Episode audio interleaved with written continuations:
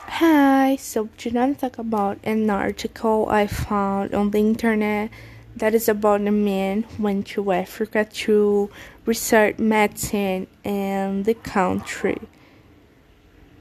So, as a physician who was working in some of South Africa, mostly private areas, I still found many of these statistics in this book absolutely stranger. Africa bears 24% of the world's burner of disease, yet has fewer than 1% of the world's health.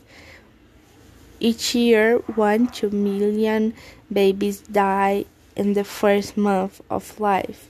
1 to 7 million children young than 5 years die of diarrhea English annually, and malnutrition under, underlines 50% of all children's deaths of the 23 million people living with HIV in sub-Saharan Africa.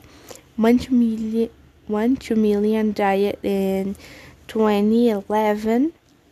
The book also underlines the prevailing influence of HIV on most health systems. Malaria and tuberculosis are old foes that continue to take an enormous toll on the population despite concert. Efforts to control this disease, 7 8 million children younger than five years who present with fever have falciparum malaria.